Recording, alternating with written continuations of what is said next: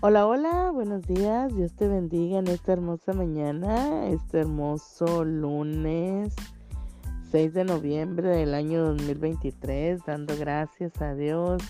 Damos gracias a Dios por sus misericordias, porque nuevas son. Nuevas son cada mañana sus misericordias, nuevas son sus bendiciones, nuevas son.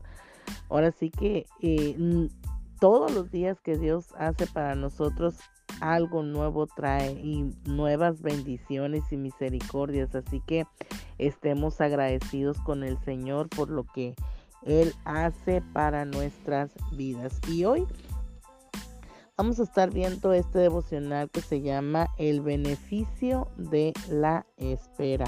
Vamos a leer ahí el libro de los Salmos capítulo 37 versículo 9 que nos dice porque los malignos serán destruidos, pero los que esperan en Jehová, ellos heredarán la tierra.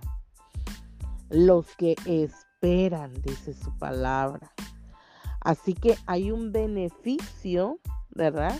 Vamos a obtener un beneficio en saber esperar o a través de la espera vamos nosotros a obtener ese beneficio.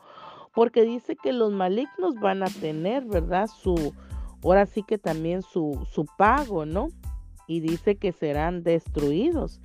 Pero aquellos que dicen que esperamos o que esperan en el Señor, pues vamos a poder heredar la tierra. Vamos a poder heredar lo que Dios ha preparado para ti y para mí, siempre y cuando nosotros aprendamos a esperar, a descansar en el Señor y que podamos obedecer y hacer la voluntad de Dios. Que nuestra voluntad esté ligada a la de Dios para poder nosotros saber esperar el momento adecuado que Dios va a traer. Ahora sí que la respuesta y va a traer los beneficios para nuestras vidas, lo que Dios ha preparado para ti y para mí. Solamente tenemos que aprender a esperar. Y sabes, muchas veces en la espera, como dicen por ahí el dicho, que nos desesperamos, ¿verdad? Porque en la espera de, de poder, ahora sí que valga la redundancia, de estar esperando una respuesta de parte de Dios, de estar esperando que haya una solución a nuestro problema, que, que, ahora sí que haya solución al, a la enfermedad que nosotros estamos padeciendo y tal vez para, para nosotros, ¿verdad? Ya haya pasado mucho tiempo y, todavía, ¿verdad? No hemos recibido la contestación y no, no hemos recibido respuesta de parte de Dios. Y es en ese preciso momento cuando nosotros nos desesperamos. ¿Y qué hacemos? Lo hacemos con nuestras propias fuerzas, lo hacemos a como yo pienso, a como yo creo. No, pues Dios no me ha escuchado, Dios está muy ocupado como para poder venir a ayudarme y solucionar. Pero la, la Biblia a mí me enseña, ¿verdad? Y eso es lo que tenemos que aprender, que todo aquel que haga mal en contra de Dios, pues va a ser destruido. Pero aquellos que esperan, ¿verdad? Vamos a poder heredar la tierra, vamos a poder recibir un beneficio. Y aquí en la espera de Dios podemos ver un personaje, uno de mis favoritos, ¿verdad? Que es el rey David. David dice que en su caminar eh, de fe eh, eh, en Dios se equivocó varias veces, sí, se equivocó, una de ellas muy, muy tremenda, pero cuando recién a él lo ungen como rey, no fue inmediatamente cuando él subió al trono.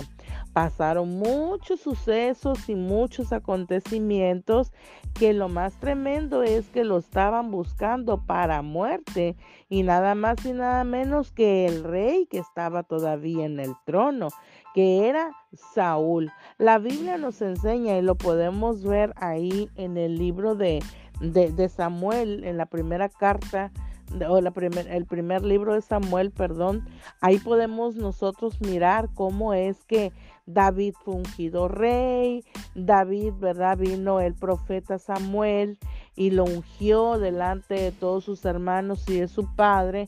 Y, él solamente estaba al servicio del rey porque eh, Saúl en ese momento eh, él eh, padecía de, de, una, de un tormento, ¿verdad? Que venía a su vida y, y, y era porque también ya estaba, ahora sí que Dios ya lo había destituido del trono, ¿verdad? Dios ya había salido del, del, ahora sí que del, de la presencia, o la presencia de Dios ya no se encontraba en Saúl.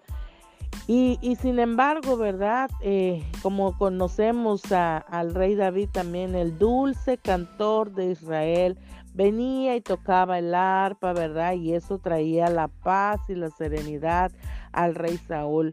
La Biblia comenta y nos habla a nosotros de que él amaba también eh, a, Saúl, ¿verdad? Al rey le amaba y le tenía aprecio. Y entonces, eh, pero también una gran amistad eh, con, con, el hijo de, de Saúl, que era Jonathan. Bueno, pero David, en, en, lo que él estaba, ¿verdad? Y en lo que él eh, accedía para estar en el trono, la Biblia nos habla y nos dice de que él huyó, ¿verdad? Por, por ahora sí que, porque Saúl no estaba, ahora, sí que eh, eh, tuvo el celo, ¿no? como que el celo ahí con, con David. Y entonces es cuando él intenta matarlo, ¿verdad? Lo, lo busca para matar. Pero David, ¿verdad? Después de tantos peligros y de tantas cosas, eh, ahí podemos ver cómo, cómo Dios, ¿verdad? Lo, lo, ahora sí que le honró la vida a, a David, porque a pesar de, de, que él tuvo la oportunidad de, de matar a Saúl, de que él estuvo, ¿verdad? Ahí y, tuvo la oportunidad de hacerlo, no lo hizo, ¿verdad? Para ahora sí que tomar el asunto por sus propias manos, pero Dios tampoco permitió, ¿verdad?, que lo, que lo atacaran para muerte. Dios lo cuidó en todas las circunstancias y lo podemos leer ahí en el primer libro a, Samuel, en el capítulo 24. Ahí podemos ver 22, 20, desde ahí podemos ver toda esta historia y todo, eh, eh, eh, todo lo que David hizo, ¿verdad?, para, para poder llegar al trono. Pero David fue muy bendecido de parte de Dios porque él hacía, ¿verdad?, la voluntad de Dios. Solamente en esa ocasión cuando se apartó, ¿verdad? Se apartó de, digamos, de la presencia de Dios porque pues él no fue al, al ahora sí que a la guerra, ¿verdad? Sino que mandó a todas sus a toda su tropa y él que se quedó haciendo pues ahí en el castillo y la palabra de Dios nos enseña que pues miró a esta mujer Betsabé y la deseó y la hizo suya y cuando pues vinieron las consecuencias del pecado que él cometió con Betsabé, ¿verdad? ¿Qué pasó? ella eh, se encuentra embarazada y lo único que hace es matar al marido de esta.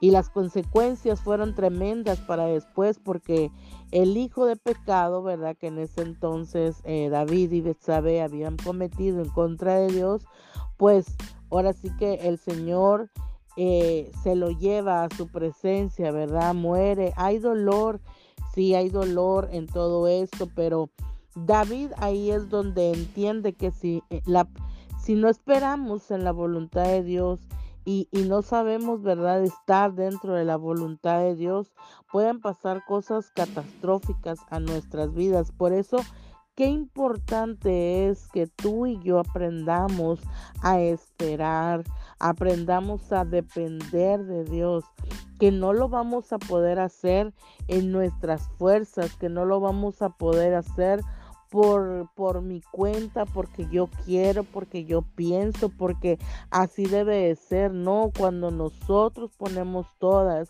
y cada una de nuestras cargas a Dios, tenemos que saber esperar el momento, el momento adecuado y preciso de parte de Dios que va a venir a nuestras vidas. El saber esperar en Dios a David precisamente vino demasiadas bendiciones de parte de Dios, porque cuando él entendió que había pecado en contra de Dios por lo que había hecho, ¿verdad? Con, con Betsabé y contra Urias, el marido de Betsabé, él pudo entender ahí que había fallado primeramente a Dios, había fallado porque no, no había estado ya en su presencia, se olvidó por un momento de Dios y le costó caro todo eso. Así que él pudo entender que en la presencia de Dios y en hacer la voluntad y obedecer a Dios y saber esperar el tiempo de Dios es lo mejor, porque él lo pudo percibir y lo pudo entender, porque cuando hubo ahora sí que la persecución de parte de Saúl, todo lo que él esperó, todo lo que él pasó, pero al final, ¿verdad? Dios le dio el beneficio, le dio ahora sí que eh, la honra de poder estar ya como rey, a pesar de que tenía años ya el ungimiento como rey, pero Dios ahí, ¿verdad? Fue el momento en que Dios lo puso ya como rey.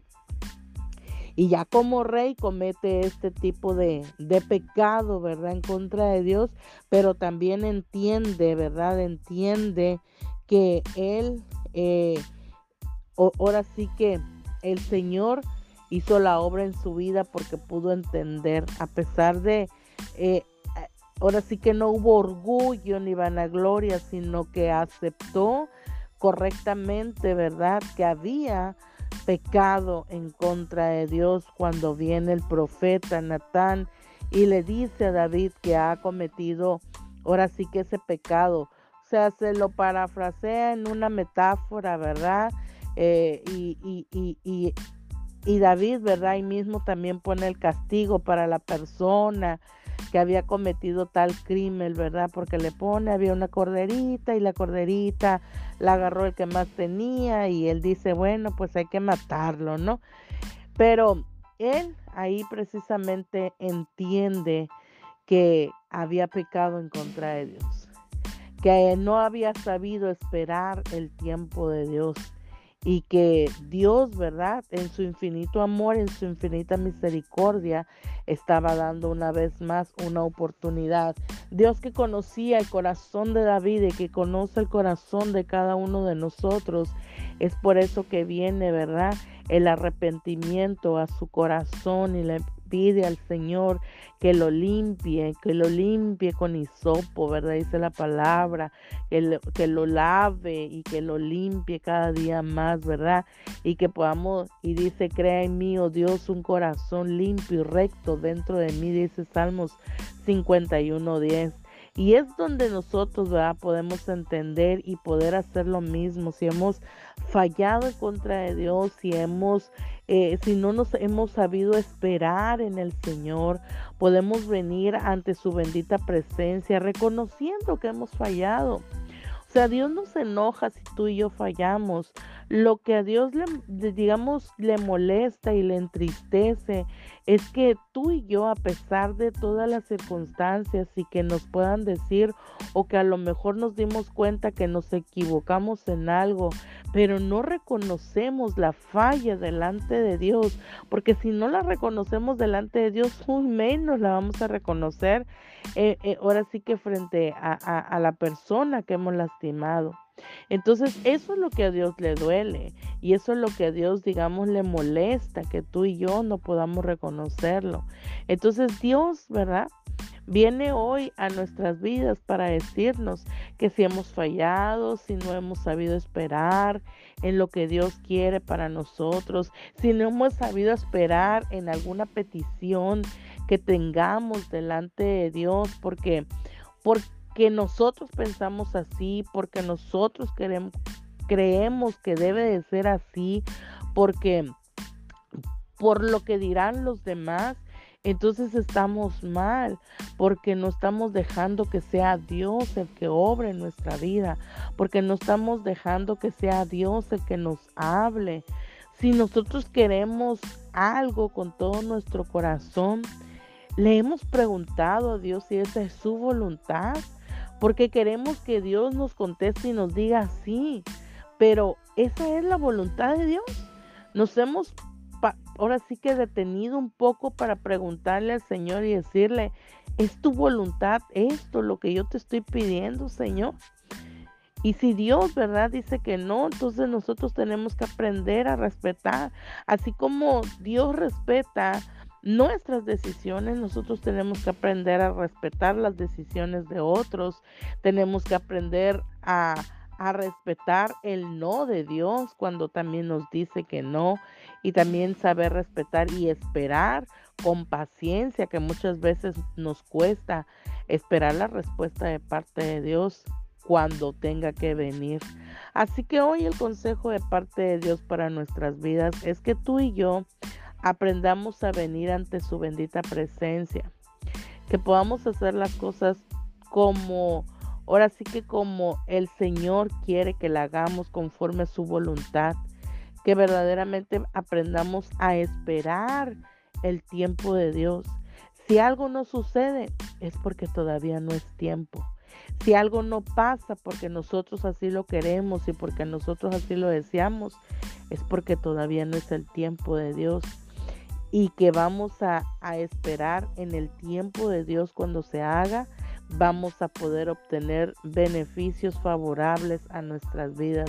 Así que todo, todo y cada una de nuestros anhelos, los deseos, lo que nosotros tengamos en nuestro corazón, aprendamos a esperar en el Señor. Se lo pongamos al Señor y aprendamos a esperar en Él.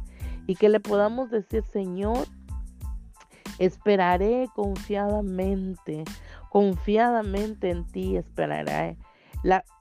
Y se me viene a memoria un salmo. Yo, yo soy mala, perdóneme, soy mala con las citas bíblicas, pero eh, el texto dice, ¿verdad? Que cuando nosotros clamamos a Él, ¿verdad? Dice que su oído se inclina a nuestra oración y nos contesta, parafraseando el texto, ¿verdad? Oré a Dios y escuchó mi clamor e inclinó su oído, dice su palabra.